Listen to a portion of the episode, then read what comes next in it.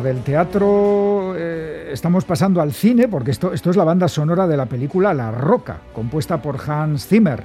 y tiene algo que ver, ¿eh? porque es que los próximos minutos se los vamos a dedicar a una roca. Una roca de grandes dimensiones que recientemente se ha sumado a la colección geológica de la UPV, Euskal Herriko Universitatea. Eh, de ella nos va a hablar eh, Ollana Altuna. Ollana, Arrachaldeón. León. Eh, dinos exactamente, ya sabemos que estás en la UPV, pero bueno, exactamente dónde estás, en el campus de la UPV en Vizcaya. Eso es, en el área de Leyoa, estoy en el Arboretum de, ah. la universidad, es un parque botánico, para quien no lo conozca, que tiene una extensión más o menos de 20 hectáreas, que están eh, conectadas eh, por varias rutas, son más o menos unos 3 kilómetros. Aquí se pueden observar pues bueno, es un arboretum, pues centenares de árboles de decenas de especies diferentes, pero el arboretum no es solo eso, tiene también espacios de homenaje, tiene un embalse, tiene obras de arte y contiene también una colección de rocas. A esta colección de rocas eh, se ha sumado precisamente ahora una roca volcánica que ha sido donada por el Ayuntamiento de Landioñaki. Sí, bueno, es una roca volcánica, pero ¿qué, ¿qué, tiene de especial? Tiene algo, algo que me imagino la hace especial. Bueno, pues para empezar, eh, a primera vista resulta que es una roca enorme. Ah. Decirte que, bueno, si yo mido 1,76 me llega como hasta el pecho, así que eh, un poco grande ya es. Y también eh, es muy voluminosa y muy pesada, pesa casi 7, toneladas. Vale, vale. Pero para hablar de su importancia, nos acompaña hoy en Graffiti el paleontólogo de la UPV, Xavier Murelaga. León, Xavier. León. Mira, para eh, geólogos, geólogas, para la Facultad de Geología, esta roca se puede decir que es como un pequeño tesoro. Bueno, pequeño, pequeño, ¿no? pequeño, pequeño gran tesoro. Hombre, eh, si por ejemplo, si tuviésemos que andar reconstruyendo la historia de la, de la humanidad, pues eso, hay los antiguos escritos o los escritos en piedras, pues una tabla pequeñita pues podría ser de gran importancia pues para los geólogos en principio la historia de la Tierra la tenemos escrita en las rocas, o sea que hay rocas que igual son muy comunes, muy, eh, las encontramos por todas partes, pero de repente también te encuentras con alguna roca que no es tan habitual, que justo nos habla de un, de un eh, espacio temporal muy concreto del cual no tenemos información. Entonces, claro, hay veces que dices, va, es una roca cualquiera, pero no, no es una roca cualquiera porque nos da la pista para poder unir pues eh, de unos huecos que teníamos ahí la historia de la geología de Euskal Herria. Bueno, y esta roca volcánica en concreto, eh, ¿qué es lo que nos está contando?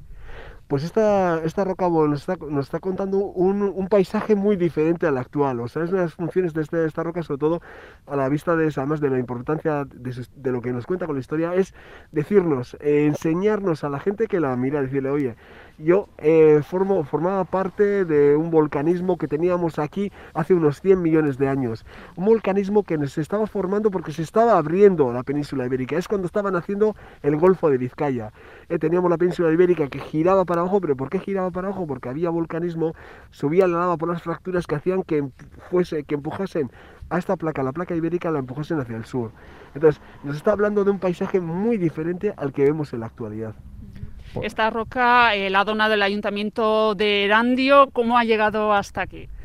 Pues esta roca apareció en, las obras ahí en, en Estrabudúa y entonces aparecieron dos, eh, había una que era más grande que esta y entonces nos ofrecieron así que queríamos eh, conservar una, entonces pues nos, el vicerrectorado de campus de Vizcaya pues nos pusimos a manos a la obra, fui a verla con mis compañeros de, del departamento de geología que trabajan sobre todo en rocas volcánicas y vimos que, que, es, que es, muy interesante, o sea, yo no, yo no esperaba que fuese tan interesante, incluso me comentaban mis compañeros que yo había en una rotonda pequeñita, hay otras tres parecidas a estas, que ellos todos los años con los alumnos van a verlas. ¿eh? porque esta, esta roca que es una especie de pelota, pues eh, en principio si te fijas en detalle está formado por pequeños fragmentos. Está formado por fragmentos que era ese, ese lava que estaba fluyendo, pero que ya estaba ya consolidándose, se estaba ya enfriando, pues empezó a craquearse. Entonces ya lo que tienes son fragmentos que se han ido rompiendo o cuando salía una burbuja o una explosión pequeñita, o lo, típico que se ve en las películas como volcán, como hace blup, blup, o sea, ese, pues esos fragmentos que se rompen al final se han acumulado en esta roca, que tenemos esa, una roca volcánica, más bien más en concreto sería una volcanoclástica, eh, que está formada por clastos. Y ya te digo, y luego pues en principio luego esa forma redonda que tiene, pues eh, es característica de la meteorización por el paso del tiempo de las rocas volcánicas eh, o de las rocas ígneas, las que vienen de, de, lavas. Por ejemplo, si como ejemplo siempre la gente que, que ha ido a Madrid en Somosierra el paisaje son todo grandes pelotas pues son, son, son los granitos que me han meteorizado y han estado dando esa forma esférica. Pues esta nos da pie también a hablar de eso, de la meteorización, de la historia que ha tenido esta roca, no solamente hace 100 millones de años, sino que en un, en un eh, pasado no tan tan antiguo, pues cómo se ha ido ella meteorizando, cómo se ha ido cogiendo esa forma redondeada. Esta roca está ubicada en el Paseo Geológico, ¿no? aquí en el Arboretum. Eh, ¿Por qué habéis elegido precisamente esta ubicación? Y bueno, ¿cuál es el itinerario que marca también este paseo, Xavier? A ver, lo que es el Paseo Geológico, aquí están representadas las rocas eh, que más características de Vizcaya. Entonces podemos hacer un, recorrido por todo lo que sería la historia geológica de Vizcaya, desde la más antigua, que son los yesos de Orduña, de hace 215 millones de años, hasta las rocas que podemos encontrar en la zona de la playa de Izcorri, que son de 1970-1980. Entonces, esta roca en principio la, podría haber sido una opción de meterla, pues eh, encajarla dentro del paseo, pero pensamos que la mejor opción sería ponerla en un sitio visible que sería justo que es al comienzo del paseo para darle, hacer como una especie de introducción al paseo. Porque lo que nos marca es lo que os he comentado antes, que nos marca ya a la gente que va a hacer este paseo, que va a estar paseando por, eh, por eh, mares profundos, por eh, tormentas, por arrecifes de coral, pues decirle, no, no, es que el pasado que tenemos, los paisajes que hemos tenido en Vizcaya han sido muy diferentes. Y para el representante, esta roca nos indica que se estaba abriendo el Golfo de Vizcaya, que estábamos a unos mil metros bajo el mar y que esas fracturas que había bajo el mar salía lava y el representante de esta lava sería en esta roca volcánica. Bueno, aparte de este paseo geológico ubicado aquí en el Arboretum, entre árboles, entre diferentes elementos, eh, nos puedes eh, destacar, por ejemplo, de algunos de ellos eh, atractivo para venir a visitar también. El arboretum, como has comentado antes, en sí tiene ya mucho, mucho atractivo. O sea, ya no solamente, pues, como lo está haciendo ahora la gente que está dándose una vuelta aquí paseando, porque es un, es un jardín, o sea, sino que también un poco desde el punto de vista didáctico, o sea, pues tienes eh, lo que hemos comentado ya, que es el paseo geológico, pero tienes también lo que has comentado antes de las, eh, los árboles de los cinco continentes, entonces se puede tratar a la botánica, tienes también ahí eh, un, un, anfiteatro pequeño también, ahí donde se, se, está intentando, pues por ejemplo, que los alumnos organicen, bueno, ya han organizado este año, por cierto, pues actividades culturales o conciertos o entrevistas, Luego tienes el heliosímetro, que es una especie de, reloj solar con el cual se puede, se explica cómo se ha ido, se generan los calendarios. Y luego, pues eso, pues eh, este conjunto de actividades todo en un entorno abierto al público y para que pueda aprovecharlo cualquiera además del bosque de la vida, ¿no? El bosque honoris causa, estos bosques, ¿qué nos puedes contar de ellos? Oh, pues el bosque de la vida pues es un, homenaje eh, que, hace la, que hace la universidad, pues sobre todo la Facultad de Medicina, a todos aquellos que donaron sus cuerpos. Esos cuerpos cuando ya han sido utilizados eh, los incineran y en el bosque de la vida son enterrados.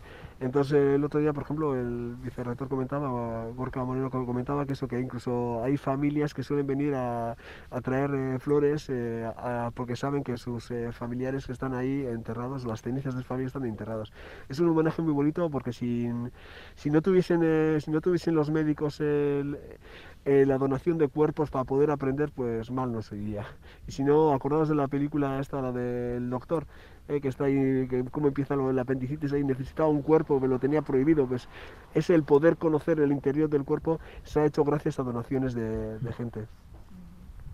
Bueno, y para eh, todo esto se puede visitar, nos comentabas, eh, en cualquier momento durante la semana, también los fines de semana. Sí, o sea, en principio está, justo en el perímetro del campus de Vizcaya y aquí se puede venir. Eh, no, hay, no, no, hay, ninguna puerta. Más bien, si ahora mismo, por ejemplo, la, universidad está cerrada ya lo que a las tardes en agosto y hemos visto a gente paseando por aquí. O sea, que ningún problema.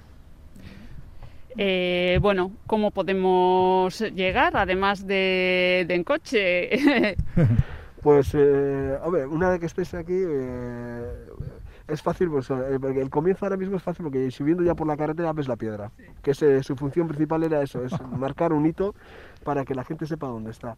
Entonces he ido a aparcar en, las cercanías de aquí de la universidad y luego ya pues es, bordeando la propia universidad o cruzándola porque se puede cruzar, puedes cruzarla andando aunque sea fin de semana porque, porque ahora está abierta, no es como hace unos años y eso, con que llegues a un extremo, la rotonda principal y luego pues ahí, ahí ves la piedra y pues sigue la piedra.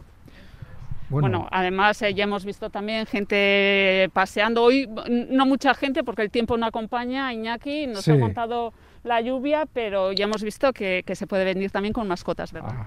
Sí, no, y suele haber mucha gente. cuando estábamos el otro día haciendo una entrevista para, creo que fue para Televerri también creo que era, pues venía una pareja y uno se traían tres perros y se traía un azor. O sea, nos, nos, llamó mucho la atención. el, el vicerrector dice, pues es que, ¿qué haces con una zona aquí? No, no, es que lo había traído hace poco, era joven, y lo traía aquí un poco para, para idearlo. Vaya, todo tipo de visitantes admite el arboretum. Todo tipo, o sea, de los, que, de los que hemos visto, a saber lo que no vemos. Oye, una, una pregunta que es que me ha, me ha, surgido a medida que te escuchaba, eh, Xavier. Em, ¿Qué ocurre o qué, por qué es en Erandio, en Astrabudúa, donde se están localizando estas rocas? ¿Sabéis si hay otros sitios en Vizcaya donde hay algo similar? A ver, rocas volcánicas tienes en varios sitios en el País Vasco. ¿eh? No es que sean ah. muy abundantes, pero lo que son las. En Astrabudúa tienes. Eh, hay, es un, hay unas rocas volcánicas que se llaman las traquitas, que son conocidas desde principios de siglo. O sea, ah. son muy. Hay un, un afloramiento muy importante en lo que sería en, en Asúa.